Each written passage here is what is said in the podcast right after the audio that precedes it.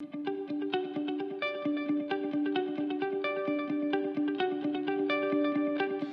Bienvenidos a otro episodio de Somos Humanos y Digitales. Gracias por estar ahí, gracias por escuchar cada, cada episodio. No se olviden de seguirme en todas las redes con arroba briascoí. Me pueden encontrar en todas, en LinkedIn, en Instagram, Twitter, hasta TikTok, aunque la uso muy poco. Eh, hoy tengo eh, de invitado a Jonathan Lloyd. Jonathan es el presidente, el, CEO del grupo SET. Eh, es conferencista, ha viajado por muchísimos países dando conferencias, ya nos va a contar. Em, y además eh, es especialista en el mundo pyme y en transformación digital, así que tenemos muchos, muchos temas para conversar relacionados a eso y muchas cosas más que él ahora le voy a dar la palabra para que nos pueda contar y pueda resumir su historia. Jonathan, bienvenido, gracias por estar en Somos Humanos y Digitales. Bueno, muchas gracias a vos por la, por la invitación y el espacio lugar tan prestigioso, así que bueno, mucho, mucho gusto. Un placer, un placer. Jonathan, para. Bueno, hay mucha gente que te conoce y obviamente hay gente que no. Siempre esto pasa en todos los ámbitos. Y a mí me encanta que este, cada invitado pueda empezar haciendo un resumen de quién es, su historia, como para que lo puedan conocer un poquito más y a partir de ahí arrancar con la conversación. Bueno, para ser breve, porque creo que todas las historias son interesantes y largas, pero básicamente mm, yo me podría definir como un emprendedor serial. Eh, de hecho, para caracterizarlo, yo tengo 41 años y, nunca trabajé, no sé lo que es cobrar un sueldo, nunca, no sé lo que es un aguinaldo, no sé lo que es cobrarlo, sé lo que es pagarlo, pero no sé lo que es este, cobrarlo. Nunca jamás trabajé en una empresa, siempre trabajé en emprendimientos míos, desde muy chiquito, el primero que más o menos tenía forma seria eh, fue una, casa de las famosas casas de computación en mi ciudad de La Plata. Yo en realidad soy de Trenquelauquen, un pueblo de la provincia de Buenos Aires, ah, pero viví toda mi infancia. Conozco, conozco en La Plata. Ah, bueno, me Y ahora vivo en Citibel, cerca acá de, La Plata. Y bueno, mi primer negocio fue una casa de computación con un amigo eh, que fue creciendo muy rápido, fue un momento, año 98 por ahí, fue un momento de mucha efervescencia para el mundo de la informática. Eh, entonces, bueno, crecimos muy bien y ahí aprendí mucho. Ahí, me di cuenta que tenía que estudiar, que el mundo de los negocios no era una pavada. Y empecé a estudiar este, primero administración de empresas, después estudié marketing, negocios internacionales. También me definiría como una persona que disfruta mucho de estudiar. Eh, si bien no soy un nerd, no soy una persona estudiosa, pero disfruto mucho de estar en ámbitos de, estudio. Después también me definiría como un profesor. Eh, desde muy chico soñé con ser profesor y lo logré muy joven. A los 22 años empecé como ayudante eh, en la Universidad Católica y después este, muy rápido fui adjunto y muy rápido fui titular. A los 26 años era titular de tres materias plan de negocios, eh, branding y política de precios y, o pricing. Y a los 28 años me transformé en director de carrera de la Universidad Católica en la, dirección de marketing, que la verdad que fui el, director de carrera más joven en la historia de, una universidad católica, que suelen ser gente más grande por lo general. Eh, y después, bueno, nada, es seguir emprendiendo, buscando, soy muy inquieto, muy ansioso, lo cual tiene todo lo bueno y todo lo malo, pero pero bueno, creo que es más malo para los que me rodean que para mí, eh, de ir siempre para adelante. Eh, después tuve una empresa muy grande, y con esto termino, pero para que dejarte en el lugar donde estoy hoy, tuve una empresa muy grande en la que empecé siendo consultor, en una empresa de climatización también de la ciudad de La Plata. En un momento yo me separo de la empresa esa, se llamaba Set Computación, y, empiezo a crear, que era nada, era yo contra nada, eh, Set Consulting, eh, que intentaba un poco, a mí ya yo ya había experimentado esto de hacer consultoría en una fundación de Sebastián Bagó, llamada Fundación Empresa Global, donde yo asesoraba a pymes, y me iba muy bien porque tenía esa mezcla de lo académico, o sea, del método, del modelo, de entender, pero a la vez tenía el idioma de ellos, porque yo era emprendedor. Y eso en el mundo emprendedor y pyme, que es el más grande, genera mucho valor. Una cosa que, no, yo fui gerente de Coca-Cola, listo, para que no entiende nada de lo que es mi realidad. En cambio, cuando vos decís yo tuve empresa, y eso me fue llevando. Cuando me abrí con de la empresa y me quedé con un solo cliente, eh, que era esa empresa, empecé a trabajar fuerte y terminé asociándome, de hecho soy socio hasta el día de hoy de esa empresa, nada más que no trabajo más ahí, soy parte del directorio, y, y bueno, y ahí empezó a surgir Set Consulting que luego Set Consulting fue creciendo de manera asociativa, que fue algo que yo, ahora está de moda el término, pero yo de esto lo, estoy, lo armé en 2012 y, yo siempre dije no quiero tener empleados, quiero tener socios y empecé a construir relaciones asociativas. Y bueno, eso se transformó en Grupo Set, tiene como seis unidades de negocios, consultoría, capacitación, somos socios de una plataforma online muy robusta, eh, experiencias ejecutivas, que hacemos viajes a todo el mundo eh, llevando conocimiento y experiencias, como por ejemplo Disney, Speaker, que es lo que desarrollé en los últimos cinco años y que me encanta y es mi pasión. Dar clases y escenarios y eso la verdad que es lo que más me gusta hacer en la vida. Y bueno, y otras cosas. Hoy somos 25 en la empresa, eh, que solo se paga un sueldo. El resto es todo asociativo, todo es en función de lo que generás, de lo que aportás, de lo que trabajás. Y bueno, y por suerte funciona y sobrevivimos hasta ahora a, este momento tan, tan duro que a nosotros nos pegó fuerte, sobre todo en eso, en conferencias y viajes. Bueno, fue cero este, así que bueno, contentos de habernos podido adaptar y bueno, veremos a dónde terminamos. Bueno, vamos a hablar mucho de eso, ¿no? De, justamente de cómo adaptarse, cómo transformarse, cómo, cómo integrarse a esta nueva, esta nueva realidad. Eh, gracias por, la intro. Hay muchas preguntas que me surgen de, toda la historia que, contás. Eh, hay algo que me llama mucho la atención y que me, parece fantástico, que he visto ya varios videos tuyos eh, al respecto y me encantaría que cuentes cómo es el tema de la experiencia Disney, ¿no? Que me parece algo tan disruptivo, tan interesante, tan, tan eh, aparte tan llamativo, ¿no? Este, ir a hacer una experiencia en Disney. Eh, ¿Cómo surgió eso y, qué me podés contar de, lo que viviste vos, más allá de, digamos, de la gente que ha viajado, ¿qué, lo que vos viviste en esa, en esa experiencia? Bueno, sí, eh, tiene un storytelling lindo, em, que es que, bueno, esto, esto surgió en 2016, previo a, iniciar la charla hablábamos de un evento grande que yo fui eh, el año pasado, se llama EXMA, que el año pasado fue 7.500 personas, Movistar Arena, un delirio que estuvo Obama y demás, pero en el 2017, 2017, sí, 2017, yo ya había sido parte de ese evento, y yo tenía la responsabilidad de abrir el evento. Viste que por lo general los eventos, el, compromiso más grande siempre es abrirlo o cerrarlo, ¿no? A mí me gusta abrirlo solo si los organizadores me garantizan que la gente va a estar sentada. No me gusta abrir cuando la gente está entrando en movimiento porque te distraes, la gente es un quilombo, la gente llega a la mitad de la charla. No prestan atención, e- claro.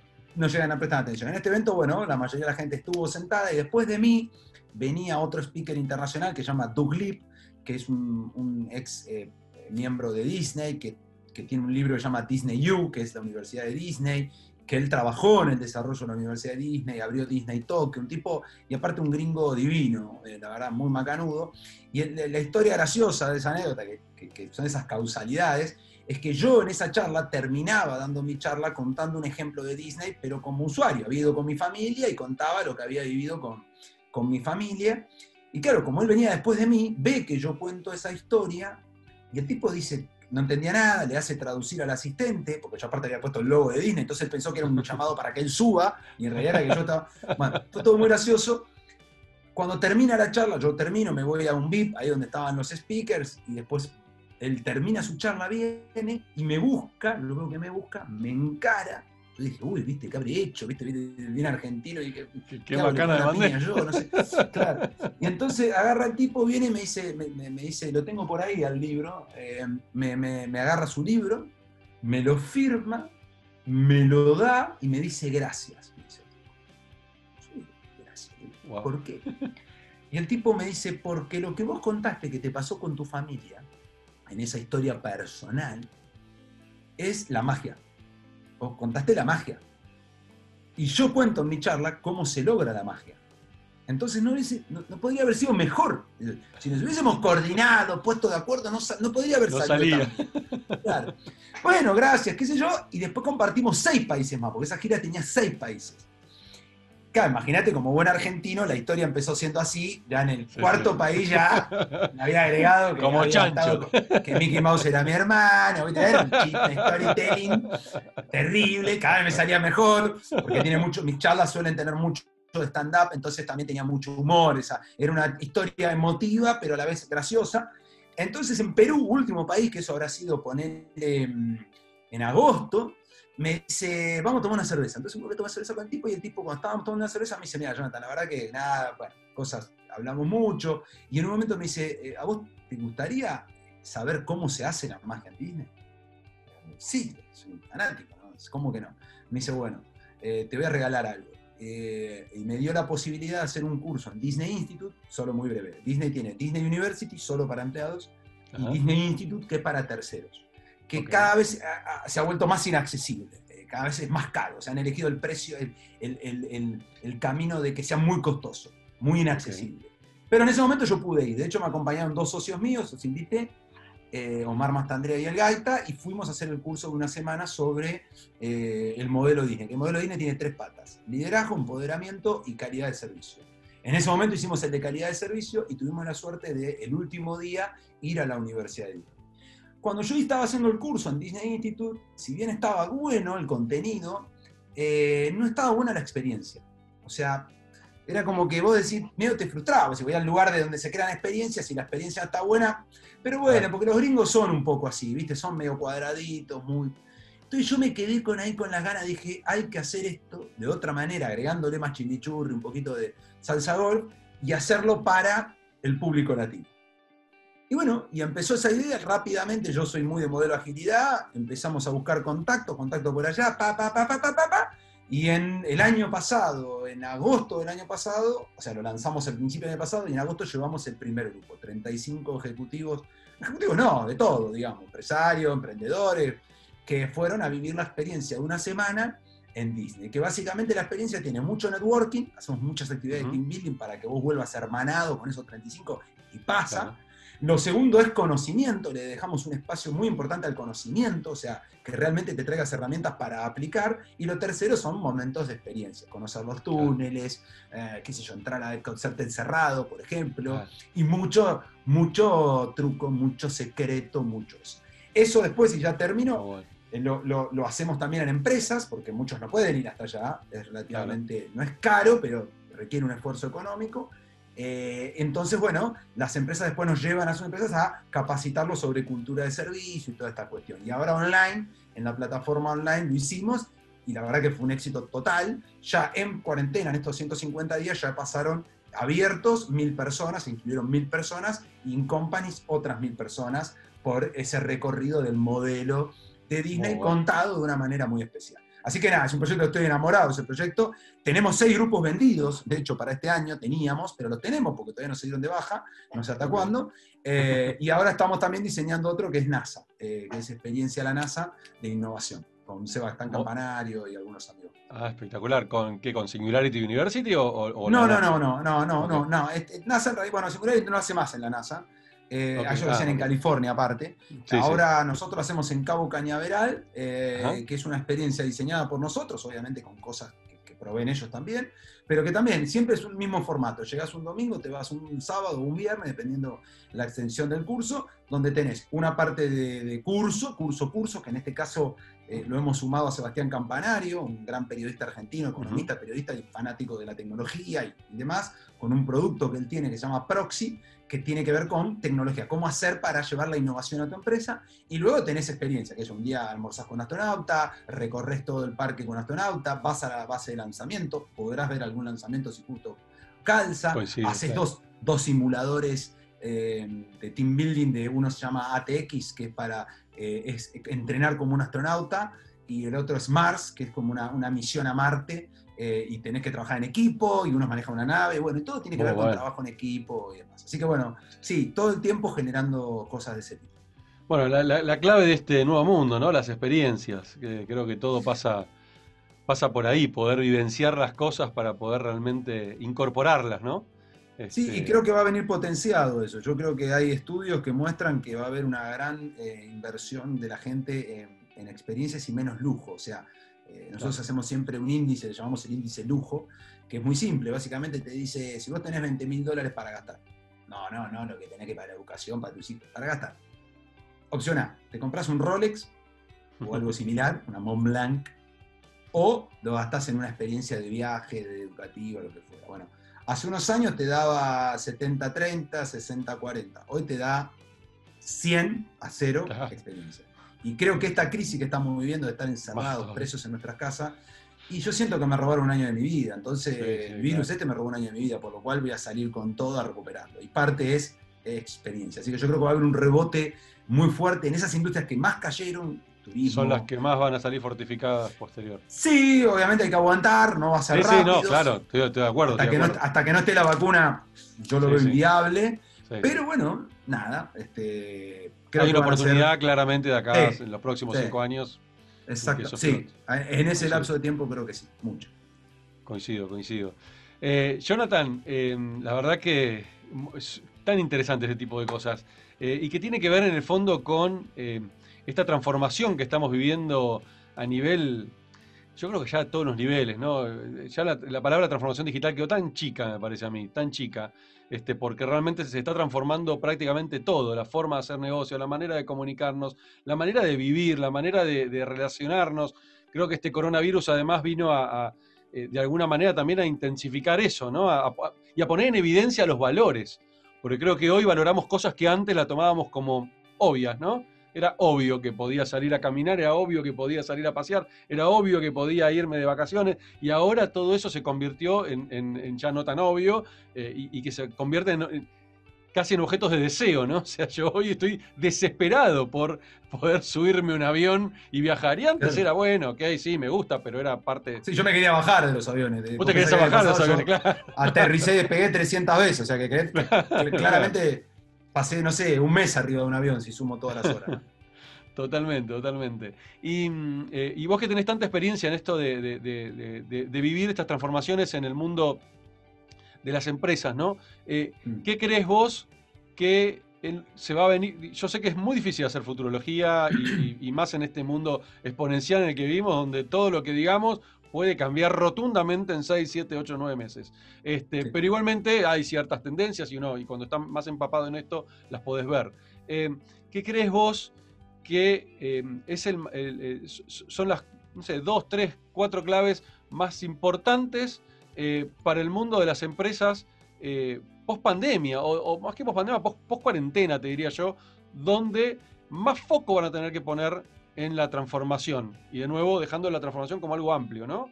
Sí, no centrándonos sí, bueno, solo en lo digital. Me, me gusta eso, yo, yo no me gusta mucho el, el nombre transformación digital, me gusta más el nombre transformación si querés. Mirá, yo creo que, a ver, como todo, eh, nosotros estamos viviendo un hecho histórico que todavía no es historia porque no terminó, o sea, la historia es Claro. historia porque ya pasó. Eh, y uno no toma dimensión a veces, o, o no, no- es difícil saber cuál va a terminar siendo el impacto de, este, de esta crisis.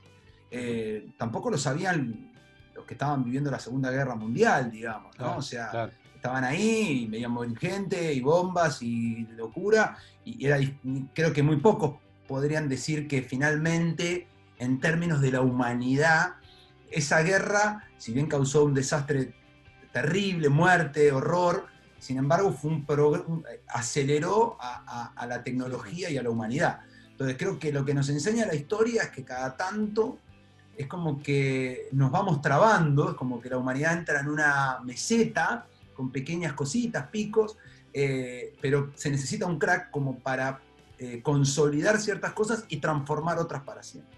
Entonces creo que esto va a ser eso, va a ser un crack, que creo que el, el- el análisis final no va a ser un crack tan grande en, en muertes, creo que va a terminar siendo relativamente poco, eh, digamos, el número de muertes. De hecho, acabamos de tener una charla con una médica y ella comparaba que hoy hay 750.000 muertes a agosto eh, por coronavirus en el mundo y solo la, la gripe española había matado 100 millones. O sea, claramente no, no, no, no hay ninguna suposición de que podamos llegar a un número remotamente cercano.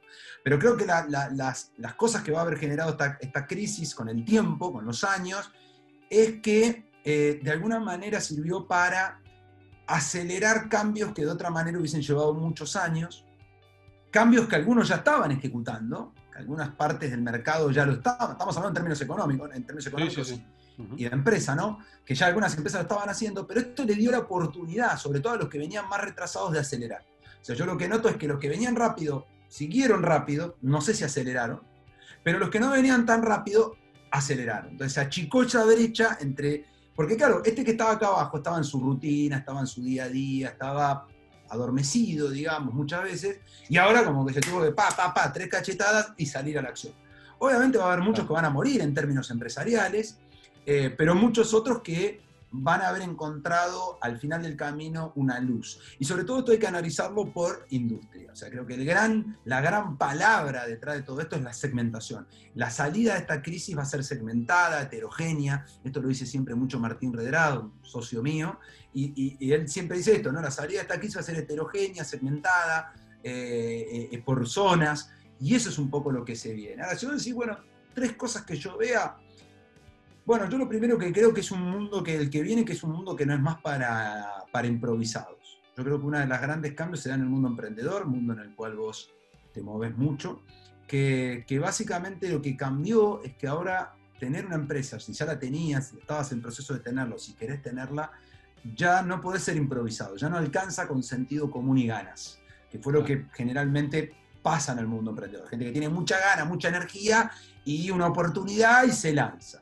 Y muchos de ellos morían, porque la verdad que la tasa de muerte es altísima, pero muchos sobrevivían y seguían teniendo su negocio a largo plazo sin demasiado método, sin demasiado conocimiento, sin profesionales, y eso funcionaba. Eh, o mal, sufriéndolo, pero funcionaba. Hoy eso no pasa más. Y de hecho nosotros lo vemos mucho en la consultoría. Nosotros tenemos más de 100 clientes activos en consultoría. Y muchos son empresas medianas que vos decís son exitosas, vos las ves y mira qué bueno.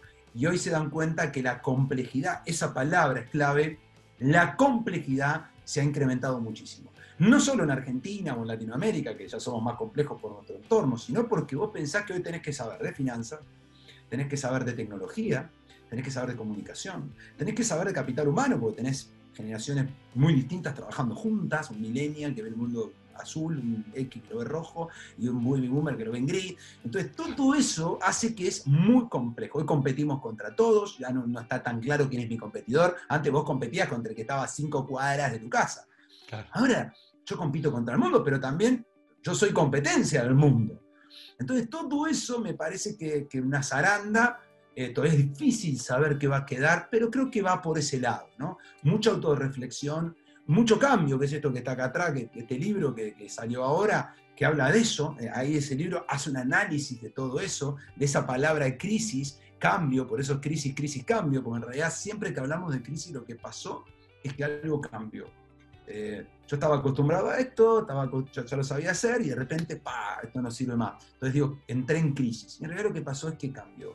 Así que bueno, creo que va por ese lado. Eh, traté de resumirlo, aunque no fue muy resumido, pero... No, no, genial, genial, genial. Me encanta, me encanta la mirada porque, bueno, coincido, ¿no? Es, muy, muy complejo hoy este, poder entender eh, lo que se viene, ¿no? Cómo sigue, cómo sigue el mundo y, me, gustó esa, esa, esa, analogía de irnos a, no sé, lo que ha sucedido en la Segunda Guerra Mundial, donde es verdad, la gente en ese momento no tenía ni idea eh, no podía ni imaginarse el, mundo que, venía posterior. Y como bien decís, cada una de estas enormes crisis suelen traer este, cambios importantísimos y avances muy fuertes. la historia agradece eso, Vos fíjate, cuando uno analiza la historia, viste que cuando uno analiza la historia, a veces es muy frío en el análisis, ¿no? o sea, porque claro, no, haberlo vivido, ¿no? Lo ve como ciencia ficción, pero vos fíjate que la historia de la humanidad agradece esas grandes crisis, porque en el fondo generaron el progreso. Hay un estudio muy interesante, el año pasado, no, el anterior, en octubre del 2018, yo hice un viaje con mi padre por toda Europa, un poco investigando la Segunda Guerra Mundial, de hecho fuimos a los campos de concentración y demás, porque siempre nos interesó. Y, en, un, día, en una visita en un museo, eh, vimos un dato que a mí me quemó la cabeza y que aporta mucho esto que venimos diciendo, que hay unos, tipos en, Inglaterra y en Francia, esos que tienen tiempo para todo y, recursos, que analizaron cuánto había avanzado la humanidad en la, entre la Primera y la Segunda Guerra Mundial, entre esos 40 años. Resumidamente, el cálculo es el siguiente. Todos los avances que terminaron de procesarse con el tiempo, porque no son todos ya, se terminan de procesar con el tiempo, eh, en tecnología, en medicina, en energía, energía nuclear, medicina nuclear, eh, bueno, materiales, el desarrollo de materiales nuevos, eh, bueno, todo eso que se generó, esa competencia abrumadora de la posguerra entre la Guerra Fría, equivale, para que vos te des todo lo que avanzó la humanidad en esos 40 años, si querés 50, 60, hasta ponerle los 60, que cuando la Guerra Fría estaba full, hasta la llegada del hombre a la luna, podríamos marcar también como hito, equivale a todo lo que había avanzado la humanidad desde que el hombre empezó a caminar en dos patas. Increíble. ¿Se entiende? Increíble. Entonces, claro, es difícil. A ver, ningún polaco estaría dispuesto a hacer el sacrificio que hicieron, de que murió uno de cada tres polacos o dos, cada dos en, en la guerra. Ninguno diría, ¿qué nación estaría dispuesta a decir por la historia de la humanidad, vamos a morir la mitad y bueno, nuestros tataranietos nos van a agradecer? Sería imposible. Sin embargo, cuando vos lo tomás a la distancia, decís, bueno, a ver, la humanidad, analizada como una cosa en tercera persona, eh, digamos, va a agradecer esa guerra porque, de hecho, murieron 100 millones de personas, pero los avances tecnológicos que generó eso Permitieron que salvaron vivan mucho muchas más. claro. Dos bombas atómicas mataron 300.000 Claro. tipos de una en dos horas, pero generaron, salvaron miles de miles de miles de miles de miles de millones de personas con la tecnología de las- la energía nuclear aplicada o a- a la, la- la- la medicina nuclear. ¿no? Ahora, qué, qué- qué duro, ¿no? Es ese pensamiento, porque vos por un lado decís, guau, pues estamos hablando de muerte de personas, pero que de alguna manera su sacrificio eh, derivó en, en- en- en- en que se salven otras, ¿no? Pero eh, qué complejo es eh, hablar de eso, ¿no? En algún punto. Meterse, porque Sí. es un tema tan, tan, tan difícil.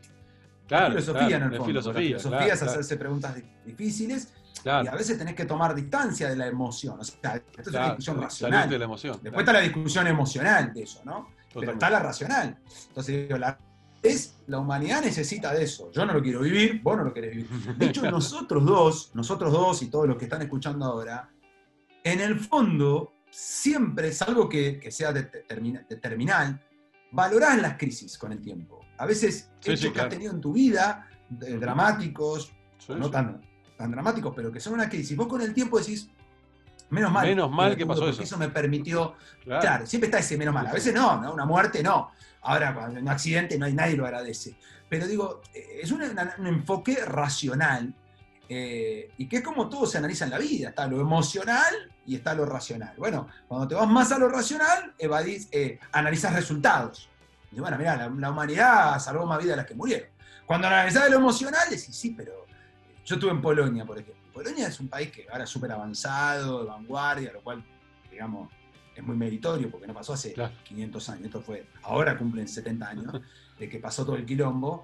eh, porque tampoco terminó, el problema no terminó con, la, con, la- con el fin de la guerra, después vinieron los rusos, bueno, Sí, fue sí, sí. terrible Polonia. Y sin embargo, Polonia emocionalmente es un país que, está bien uno que está cargado cuando va allá de emocionalidad, pero es un país que todavía hoy se respira la muerte. O sea, todavía hoy caminando por Cracovia, y la historia está presente. O sea, no es tan fácil sepultar eso que pasó, ¿viste? Claro, Eh, claro. Y eso a mí me interesa mucho también, esa otra mirada más social, más eh, cómo pudo una sociedad como la alemana, tan, tan evolucionada, era la sociedad más culta del mundo en ese momento, filósofos y todo, haber hecho la locura, sobre todo la locura del nazismo, ¿no?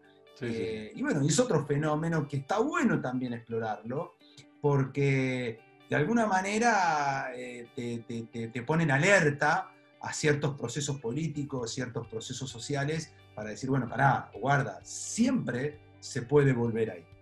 Uno no quiere volver ahí, pero, se siempre puede. se puede volver a algo parecido a eso.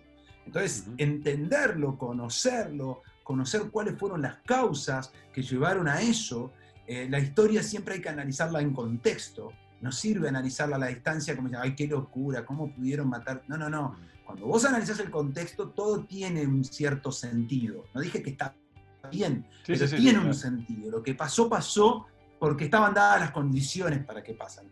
Hitler no fue un marciano que cayó y que se trajo a 50.000 marcianos que estaban todos locos como él y dijo, vamos a matar a los judíos. No, no fue así. Fue un proceso social. Bueno, ok. Entonces, a mí me interesa siempre esos dos análisis, ¿no? El estadístico, que es el que vamos a hacer de esta, de esta, de esta enfermedad, che, pero al final murieron 2 millones de tipos. Che, pero son 2 Sí, sí. millones de tipos. Sí, pero somos 7.500 millones de habitantes Claro. viendo, o sea, no, no, no existe en términos estadísticos. Por supuesto, al que se le muere un familiar, el que perdió a Sí, sí, la abuela, obvio, al hermano, no le importa lo estadístico. Pero bueno, ese es un poco el análisis que a veces hay que separar las aguas. Ahora, lo, lo- lo interesante de todo esto, eh, Jonathan, es, eh, fíjate vos, vos decías que hasta, hasta más o menos hasta el, el- el hombre en la luna eh, se avanzó en la humanidad como en toda la historia, ¿no? Y desde el hombre en la luna hasta ahora, yo creo que quintuplicamos ese, ese aceleramiento o más, no sé, yo creo que ya perdimos la noción porque ya estamos adentro, ya pasamos la curva de la exponencialidad en el, en el crecimiento tecnológico y los avances que está teniendo la humanidad. Y sin embargo está sucediendo en una, en, una época sin guerra. Sin guerra me refiero sin guerras mundiales, ¿no? Sí, hay guerras ubicadas en ciertas zonas del mundo, pero digamos, no hay una guerra mundial, no hay, no hay una situación que se esté dando de este, múltiples países. Claro, mueran millones de personas. Y sin embargo, pegamos un nivel de aceleración increíble este, sin la necesidad de ese factor crisis este, tan fuerte con, muerte de seres humanos, ¿no? Bueno, ahora la pandemia creo que trae la idea, no, no trae la cantidad de muertes, pero sí trae la idea de entramos en un nivel de crisis similar a lo que puede haber sido una, guerra mundial. Digo, en el, en el colectivo de la gente que no que ninguno vivimos, la mayoría de los que estamos vivos no vivimos. Que no tuvo grandes tragedias. Eh, claro, no tuvo grandes tragedias. Entonces, esta es la tragedia más grande que va a recordar. Yo lo veo es que por eso creo también que, que, que, caló tan hondo esta crisis. Porque somos una generación que no habíamos vivido una crisis tan grande. si esto hubiese pasado, esto hubiese pasado en el 60, con mucha gente de la Segunda Guerra, se hubiesen cagado de reído. ¿Qué me estás hablando? Un chiste esto. No, murió nadie. Eh, pero bueno, nuestra generación es lo que es. Mira, yo decís algo interesante. Yo creo que eh, si ponemos como hito desde la llegada de la luna al hombre, llegada del hombre a la luna hasta acá, yo creo que hay que analizar una cuestión. Es cierto, si uno segmenta a factores, es cierto que hay una parte que hubo una aceleración terrible, que creo que hay que ponerlo como el hito Internet, que fue lo que cambió y aceleró eh, todo lo que tiene que ver con la comunicación, con la información. Eso no hay duda de que es exponencial y hay muchos factores, la ecuación de no sé quién que dice que se triplica la información cada tres semanas. Bueno, En eso es exponencial el cambio. En la comunicación, ¿no? Esto que estamos haciendo ahora, que si no hubiese sido por esto, la pandemia hubiese habido suicidio masivo, ¿no? Entonces digo, en esto no hay duda de eso que vos decís. Y creo que ahora va a haber como un consolidar, ahora todo el mundo, eso digo que niveló para arriba. Hasta mi abuela Pocha está dispuesta a hacer un zoom. Eso no iba a pasar nunca si seguíamos en el otro carril.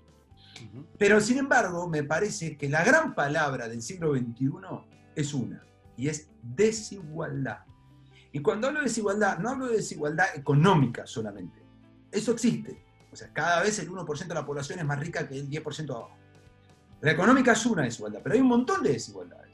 Vos hoy en el mundo tenés países como el nuestro, donde relativamente hay un acceso a la tecnología bastante parejo, mejor Internet, peor Internet, pero bueno, estamos en el mundo en términos tecnológicos. Em, y tenés África que tiene un, ratio de Internet de uno cada 100.000 habitantes. ¿Entendés? Y tenés otras partes del mundo que eh, todavía tenés enfermedades que tienen 2.000 años. O sea, vos no te olvides que la principal causa de muerte en el mundo sigue siendo la malaria. Y vos decís, la malaria, que es un mosquito, y de hecho hay vacuna, te pones una vacuna, yo he hecho a Sudáfrica, fui, te pones una vacuna, y se puede evitar. Sin embargo, sigue siendo la mayor causa de muerte del mundo. Entonces, como que eso te frena, porque vos decís, no, no, el mundo va a crecer. Y digo, pero pará, hay gente que todavía está muriendo de hambre y de sed. Entonces vos ahí decís, entonces no, no avanzó tanto eso. Todavía tenemos autos, recién ahora empezamos a tener autos híbridos y empezamos a tener autos eléctricos, pero hasta hace cinco años de eso no se hablaba. Entonces, todo lo que tiene que ver con la emisión de carbono no evolucionó nada, involucionó. Entonces, esta desigualdad se da por industrias se da en términos económicos, se da en términos sociales, ¿no? Gente que hoy está hiperconectada, hipercapacitada, porque te capacitas acá, blogs, tenés educación gratuita, que también creo que hay una gran revolución, ¿no? La educación, todos podemos acceder a la educación, vos podés estudiar en Harvard, vos podés aprender lo que querés, aparte de, no, no voy a aprender esto, y entonces aprender eso, antes no, antes vos estudiabas una carrera para que apagas ya dos materias que te gustaban y te especializabas en eso, pero te, recorría todo, todo, Entonces, ahí sí, y sin embargo hay gente que todavía sigue habiendo analfabetismo en el mundo y sigue habiendo gente que no, no sabe leer. Entonces me parece que es muy interesante lo que vos planteás. Me parece, yo el otro día escuchaba, hablaba, en realidad no escuchaba, hablaba con un colega, un amigo, y hablábamos de esto, es decir, ¿sabes qué me parece que le falta a esta generación? A la nuestra, ¿eh? que somos los que estamos liderando hoy, lo que estemos liderando. Eh, nos falta más filosofía. Filosofía es esto, ¿no? Incomodidad, preguntas, no asumir las cosas como, como sí, pero, y no asumir la realidad como es. O sea, el filósofo es un conformista. no, se conforma con, digo, esto es internet, yo que sé, apretás un botón, te conectás, yo qué sé, lo que hay detrás, conformate con qué hay. Después hay que entender, ¿y a dónde nos lleva esto? ¿Esto es bueno? ¿Esto es malo? ¿Esto, ¿Esto nos va a mejorar? ¿La sociedad la va a empeorar? Bueno, esas preguntas yo noto que tal vez porque nos distraemos, sobre todo en países como el nuestro, ¿no? Nos distraemos por lo económico, nos distraemos por lo político, estamos siempre en el eterno sobrevivir. Entonces, como estamos siempre sobrevivir, siempre estamos llegando justo a comer a la noche, no tenemos tiempo para abrir la mente y decir, pero...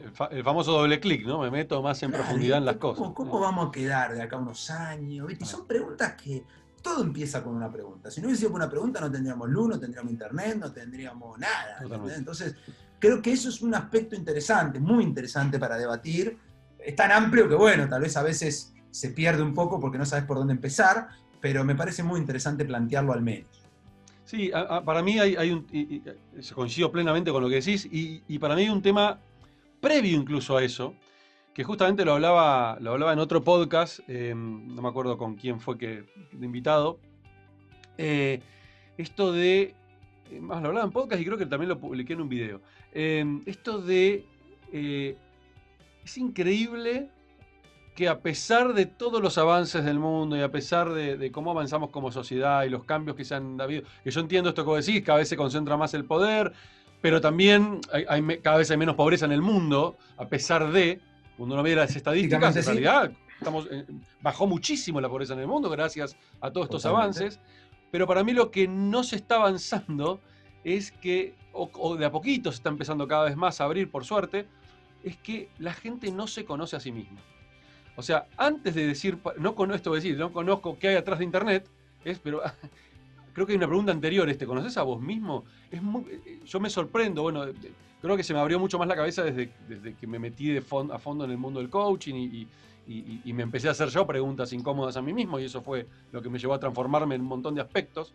Eh, me doy cuenta de la cantidad de gente, que es la mayoría, increíblemente, que no se conoce así, que cree conocerse, pero cuando le haces alguna de estas preguntitas incómodas, los dejas en offside porque nunca se le hicieron nunca se, cuestionaban a sí mismos, ¿por qué hago esto? ¿Por qué tomé esta decisión? ¿Por qué están en automático? No viven la vida en automático, viven la vida de manera inconsciente, como cuando manejas el auto, vos no estás pensando, pongo primera, pongo segunda, aprieto el embrague, lo haces.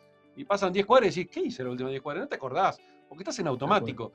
Y eso, y eso trasladarlo a todos los órdenes de la vida, la cantidad de cosas que hacemos en automático. Por ahí lo que ya estamos más metidos en esto o, o, transitamos estos caminos de la transformación, nos acostumbramos a cuestionarnos y estamos más eh, más activos en esa, en esa, en esa rutina. Pero eh, para mí el, gran desafío que se viene eh, a nivel humanidad y más con todos los cambios que vienen a nivel tecnológico, ¿no? la inteligencia artificial que va a reemplazar tantos trabajos, creo que una de las grandes revoluciones que se tienen que venir es la gente tiene que empezar a conocerse más, tiene que empezar a cuestionarse más, tiene que empezar a mirarse más para adentro. Es muy interesante lo que decís, coincido. Me parece que falta más filosofía de la autofilosofía, ¿no? Decir, claro, a veces es más fácil preguntar sobre a dónde va el mundo, pero no es tan fácil preguntar a dónde voy yo. claro. ¿Y por qué hago esto? A mí yo soy muy, muy, muy curioso, entonces eh, siempre estoy preguntándome por qué hago lo que hago. Y, muchas veces, eh, creo que esto, el que diga que no, no termino nunca de creerle. Muchas veces te das cuenta que estás haciendo cosas que tal vez son por rutina, o son por compromiso, o son porque, bueno, entraste en eso de que hay que hacerlo. O sea, siempre creo que el, que el, más, el enemigo más grande para cualquier empresa, nosotros lo vemos mucho a nivel de empresa cuando tratamos temas de innovación, que el modelo Disney habla mucho de esto, es el concepto de estereotipo o paradigma. Eh, la historia de Walt es muy interesante porque él fue un gran rompedor de estereotipos. O sea, el estereotipo es algo que está establecido, que tiene el valor de ley, que no es una ley posiblemente, y que todos damos por hecho. Creo que vos decís, esto es así porque es así. Pero resulta que hay que laburar, resulta que hay que tener dinero, resulta que hay que tener una casa linda, resulta que hay que... Y, ahora también resulta que hay que viajar, eh, entonces no, hay que tener nada. Y en el fondo, a ver, suena más cool, pero en el fondo no deja de ser un, río. No, no, no hay que tener casa. Y la gente dice, yo capaz que quiero tener una casa. Digo, el problema no es tener casas o no.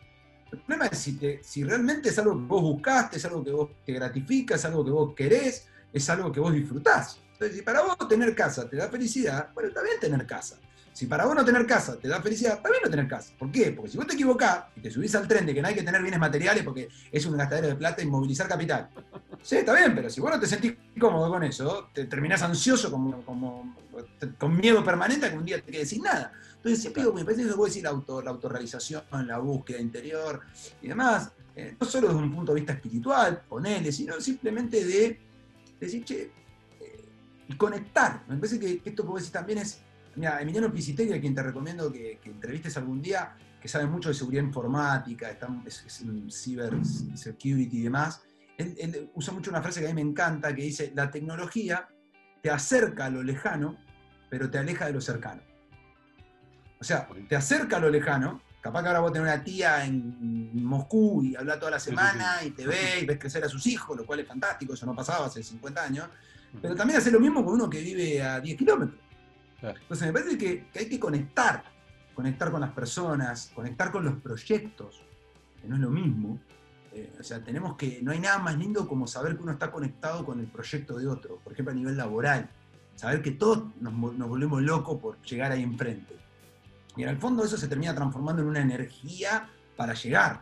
Cuando es uno solo el que quiere llegar y el resto te acompaña, primero, si llegás, no tiene el mismo sabor. Porque no tenés con quién festejar, porque los que fueron con vos fueron por vos, te piden el cheque y se van. No se quieren quedar a disfrutarlo con vos. Es tu éxito. Cuando vos compartís ese éxito con otros, porque decís, che, mirá lo que logramos, mirá la, reflexión. A mí me parece que una de las cosas más importantes de, las personas a desarrollar es la reflexión, de, hacerse preguntas, de autoentrevistarse, ¿viste? Esos micro momentos a la noche antes de dormirte, cuando estás solo, escuchando música, cuando corres. Yo uso esos momentos para preguntarme cosas a mí, me pongo como un loco, como, como Maradona, que se habla el mismo, ¿viste? En tercera persona. me pongo en tercera persona y, me pregunto a mí, che, pero está bien esto que acabas de decidir. Te acabas de meter en este quilombo. ¿Por qué fue? ¿Fue por guita? ¿Fue por motivación? ¿Qué te quita? Porque una vez se toma decisión y no, no mira lo que pierde, mira lo que gana o lo que puede ganar. Bueno, esas preguntas no ve los costos, y no ve los costos que estás pagando por esa decisión. Al cual, los costos de tiempo, de, esfuerzo, de, cabeza, de salud. Eh, así que sí, me parece interesante esto que planteas y creo que es algo que hay que... Eh, creo que la gran revolución que no se está dando a mí, para mí entender a la velocidad que se tiene que dar, por lo menos en donde yo vivo, es la educación. Me parece que hoy estamos formando gente con el mismo libro de hace 70 años. Sí, sí, sí, me parece que hay un problema educativo. Eh, es que esto puso de manifiesto. O sea, los maestros no estaban preparados para esto. No, saben educar, le saca la tiza y el pizarrón y no tienen la más pálida idea de qué hacer. Entran en caos. Arman reuniones que vos lo ves a tus hijos. Yo, yo dejé de mirarlas porque digo, no, no, me da vergüenza ajena. listo, un año perdido. Pero, no le digamos a todos los chicos porque se van a, se van a relajar. pero este año está perdido. No, se van a estresar más todavía lo que ya están estresados, pobre. Este año está perdido, olvídate. El término educativo está perdido. los maestros no saben qué carajo hacer. No es culpa de los maestros, pobres, o sea, no fueron no, no, no. Mira, vos sabés que yo tengo, además de mis dos hijas adolescentes, tengo una, una beba de un año y medio eh, y que estoy evaluando seriamente el futuro de la educación de ella, ¿no? O sea, ¿la quiero meter en el sistema educativo tradicional? Hoy me genera un rechazo, pero absoluto. Digo, o sea, de hecho estoy evaluando. No, no nos preparan para el mundo que está. No, no, para nada. no los prepara para el mundo que está. No, no hay estoy evaluando incluso Estoy evaluando el, unschooling, el, concepto unschooling, digo, de no mandarla al colegio, o sea, eh, educarla de otra forma. Pierde lo social, me parece que el No, no, no, no, no, no, no, haciendo lo social, pero de otra manera, viste, juntándome con otros padres que hagan lo mismo, bueno, y generar ámbito. conozco varios casos de gente que está haciendo eso y que los chicos están generando una relación social muy fuerte. O sea, encontrar otra manera, o bueno, ir terminar en algún colegio del estilo este, eh, Montessori, bueno, buscar pero claramente la educación tradicional, no, hoy siento que le voy a arruinar el futuro a, mi hija. Sí, no sé si se lo vas a arruinar porque. O se lo voy a frenar o se lo voy a Son adaptativas. No, tal vez sea exitosa. Éxito hay que ver en términos de qué, porque en el fondo todo se forma en el mismo sistema. Es este de Wall, ¿viste? Todo caminando. Entonces, bueno, en ese, en ese mundo que la mayoría tenés formas. Pero me parece que no no forman gente para que disfrute de la vida. O sea, eh, eh, claro, ese es el punto, ese es el gran punto. Forman gente resultadista, forman gente matemática, forman gente para ir detrás de los otros. No hay, no hay educación emocional, de hecho. Ah, exactamente, no hay educación emocional, no hay gestión del cambio. O sea, hay gente que la está pasando muy mal. O sea, hay gente que, que esto, o sea, yo no sé, bueno, recién da un dato Marta Cohen, esta médica que, que entrevistamos desde Londres, y un dato estadístico aparte, dice que en Londres, en Europa, se calcula que, o sea, si vos sacás los muertos por el coronavirus, hubo un 50% más de muertes que el año pasado. O sea, suponete que el año pasado murieron 100.000 personas. Sí, sí. Este año murieron 150.000 personas por fuera del coronavirus. Wow. Y muchas de esas muertes, ¿sabes qué son? Suicidio, Sí. estrés. Suicidio, Aparte, yo te digo claro. una cosa, yo te digo una cosa. Cada vez que vas al médico, no sé qué te pasa a vos, vas al médico por algo, el 90, po- o están todos complotados de todo mentira, o hay algo de verdad. No sé, tenemos que creer en algo. El 90% de los casos, me duele acá, estrés. Estrés. Vos estás muy loco con el laburo. Bueno, che, tengo un juanete en el pie. Estrés. Estrés. ¿Cómo el estrés al juanete? Sí, porque todo el cuerpo se configura y te hace crecer un grano en el dedo. Puta madre. Entonces vos me decís, si el estrés es el causante de cáncer, de, de no sé, de todas esas cosas, digo, ¿cuál va a ser el efecto colateral de esto? Creo que va a haber muchas más muertes y mucha más gente que no llega a morirse, pero que está mucho peor, porque claro, medimos la muerte, pero medimos el tipo que quedó tururo tarareando en la casa porque se- 150 días solo. Ese tipo también no está muerto, pero está loco Sí, sí, está claro. triste, está, está deprimido. Entonces me parece que, claro, es interesante, ¿no? Es, es un tema filosófico eh, en el fondo, y, pero bueno, dentro del mundo de la empresa creo que uno puede hacer ciertas cosas. Eh, sobre todo cuando tiene posiciones de liderazgo. Lo primero que uno puede hacer es, bueno, listo, ¿qué va a hacer? No nos prepararon de chiquitos, pero no bajéis los brazos. Tenés 30 años, ¿no? que, eh, y sí puede cambiar. Entonces digo, uno tiene que ser líder del cambio. Entonces, ¿qué empresa quiero yo? También. ¿Cómo quiero que sea esa gente? ¿Cómo, ¿Cuánto estoy? O sea, para mí hay algo que es claro. Si vos querés ser líder, vos te tenés que preocupar por lo demás.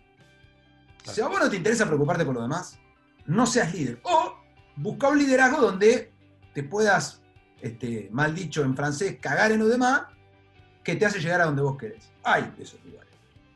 Pero si vos sos un líder que no querés hacer eso, no querés crecer cagando a los demás en todo sentido, tenés que tener, tener claro que el camino del líder, el líder que maneja equipos, el líder que maneja una organización, no importa el tamaño, es un camino de mucho más esfuerzo. Porque el esfuerzo adicional no es el laburo, es yo soy responsable de, si querés vos, el salario emocional o la calidad de vida en una parte de las personas que tengo en mi equipo. Y eso es energía, porque yo tengo que ahora, yo, yo estoy solo, yo no me tengo por qué mirarte a vos. Ahora, cuando yo trabajo con vos, yo te tengo que mirar a vos. Yo tengo que ver la cara con la que viniste. Inteligencia emocional, tengo que intervenir en qué te pasa. Tengo que pensar en tu proyecto, tengo que saber tu proyecto. Y eso es energía. Te lleva tiempo. Y aparte es una invitación permanente a la frustración. Porque vos invertís tiempo en esa persona y esa persona a veces te caga. Se va, no te responde, te te- no, no te devuelve de la misma manera. Entonces también cuando uno habla de líder, ¿no? el líder está muy identificado con, todavía erróneamente con Napoleón, con ese- Claro, el líder heroico, el líder que va con la espada, el líder malo. claro. Sí, aparte eran líderes, ¿viste? dictatoriales.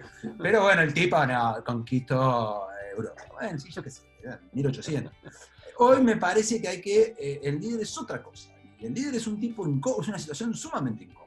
Es una situación de permanente incomodidad, porque no existe un momento donde vos como líder decís, ya está, lo logré.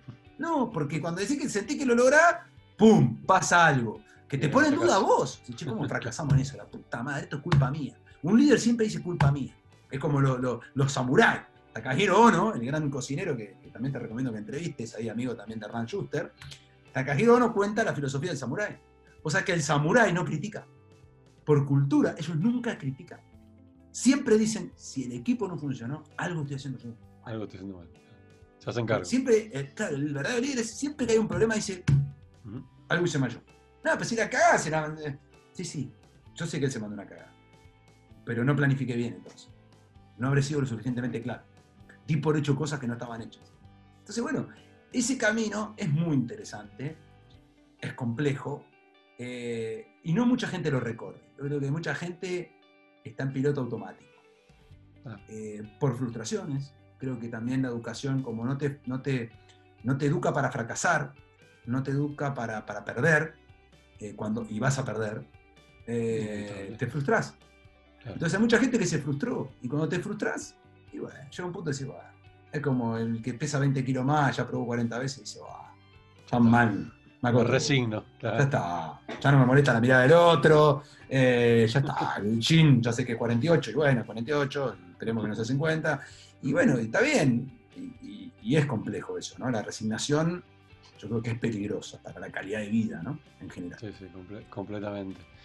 Jonathan, eh, me gusta siempre cerrar las, las conversaciones eh, llevando, llevando a, una, a, una, mirada muy personal y, me encantaría que, puedas, imagínate que te subís al DeLorean, como tengo ahí atrás, los autitos.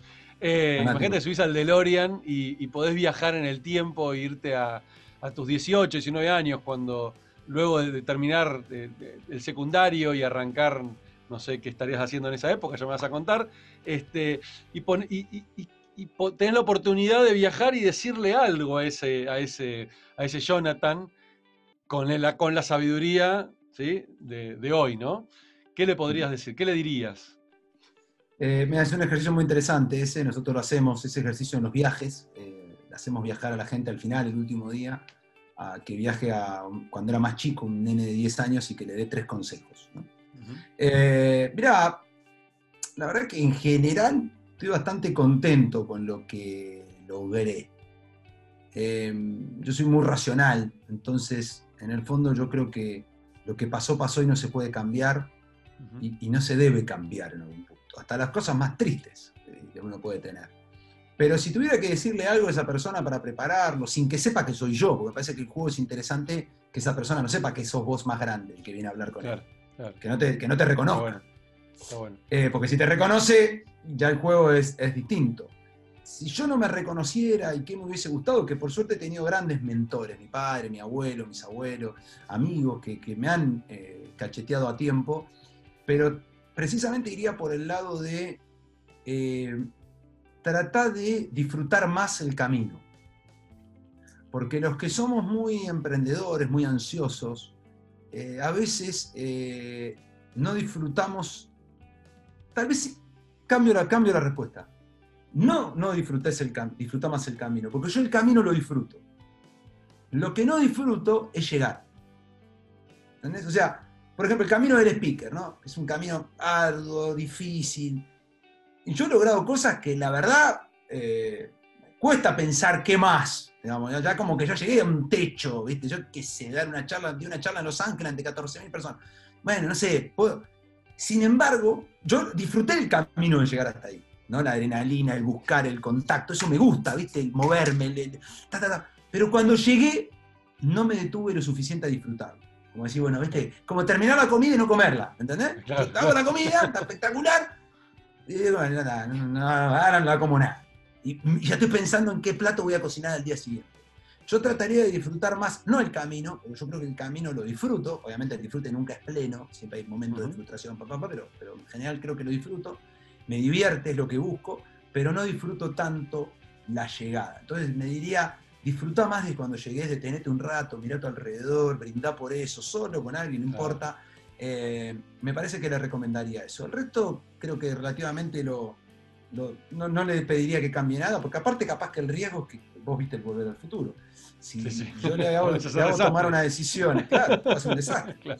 Uno nunca sabe eh, eh, el efecto mariposa de las decisiones. Solo le diría eso, como un viejo que se te acerca y te dice disfruta más la llegada. Me gustó eso, ¿eh? me gustó mucho eh, lo, de, celebrar los éxitos, ¿no? Que muchas veces, y, cuando hablo de éxitos no es el, mega éxito, no, a veces hasta los pequeños éxitos, ¿no? Este, Celebrarlos, celebrarlos, este, creo que es, fundamental darte, darte ese, espacio, esos mimos este, a uno mismo, ¿no? Ese autorreconocimiento de, mira, logré esto, este, este, y, hace por ahí un tiempo no, lo veía posible y ahora estoy acá. Este, y detenerte a decir, che, esto lo llegué acá, e incluso hasta esa, lo que hablamos antes, eso de mirarse para adentro, ¿por qué llegué acá? ¿Cómo llegué acá? ¿Cómo lo logré? Poder reconocer incluso las cosas que hiciste para que te llevaron ahí, que probablemente cuando veas eso, encuentres con que alguna de las cosas, en el momento que las hiciste, creías que estaban mal. Y decís, uy, mira, eso que creía que estaba mal o eso que sufrí, que la pasé mal, al final fue gracias a eso, hoy estoy también acá. Entonces, este, te ayuda también a cuando vuelvas a pasar por una situación similar, decir, bueno, para, para, para, porque quizás esto me está ayudando. esta situación Sí. incómoda, molesta. Sí, porque aparte los parte- que somos así, que no festejamos los éxitos, nos castigamos mucho en los fracasos. Claro. Entonces, claro, esa claro, cuenta nunca puede dar bien a largo plazo. Porque como que, che, sí, di una conferencia, sí, pero no di esa. Sí, bueno, Ah. diste una. o sea, ¿me ¿Entendés? Entonces, eh, viste, eh, y eso eh, lo trabajo muy, muy en lo personal. eh, creo que cada vez disfruto un poco más esos momentos, pero siguen siendo como una droga de muy corto efecto. ¿no? Creo que el, el juego del ansioso es como el ego. Eh, el juego del ansioso es peligroso si no lo sabes manejar, porque el ansioso disfruta mucho el camino, una vez que llega no lo valora y ya está pensando en el siguiente. Claro. Entonces, claro, en realidad lo que no te hace disfrutar el momento es que vos ya llegaste y ya estás obligado, sentís que estás obligado, no estás obligado a nada, en pensar, ¿y qué sigue? ¿Qué sigue después? Pará, pará, todavía no terminó, boludo. La música está prendida. Claro. Esperá que se vayan los novios. No, entonces, eh, me parece que en eso hay que hacer mucha terapia propia, digamos, con la que vos quieras, coaching o autorreflexión, lo que vos puedas, para, sobre todo, eh, yo creo que es muy importante la- la- la tomar distancia, ¿no? Es decir, cada tanto ponerte en la vereda enfrente, jugar ese juego psicológico y ponerte enfrente y decir, ¿y cómo te ves? La teoría del espejo, ¿cómo, cómo ves lo que está en el espejo? ¿Es solo un reflejo? ¿O ¿Te gusta lo que ves? ¿O no podés mirar al espejo porque odias lo que ves? Porque Como la, persona que no se banca a su físico, no, no mira más a los espejos, no, no banco el rebote de lo que hay ahí. Eh, yo creo que uno tiene que poder mirarse al espejo fijo y bueno, ya me, cortaría más la ceja esta, pero, pero poder mirarse al espejo. Las personas que no se pueden mirar al espejo, para mí la pasan mal. Eh, a largo Muy plazo. bueno. Muy bueno. Jonathan, te súper agradezco el, el tiempo, hermosa charla. Este, Gracias. Gracias, gracias de nuevo. Y bueno, seguimos en contacto por, por, por el mundo online. Bueno, lo que necesites y, y nada, a tus órdenes para, para pensar en proyectos asociativos, que eso es algo que no hablamos, pero importante para otro capítulo, porque al Me final encanta. hicimos una charla más filosófica, pero, pero me parece que es un mundo de asociatividad y, y me parece que hay que, que pensar siempre en qué puedo hacer con el otro. Eh, dejar de ser menos competitivo a veces, decir, ¿qué le puedo Totalmente. sacar al otro? Que antes éramos así.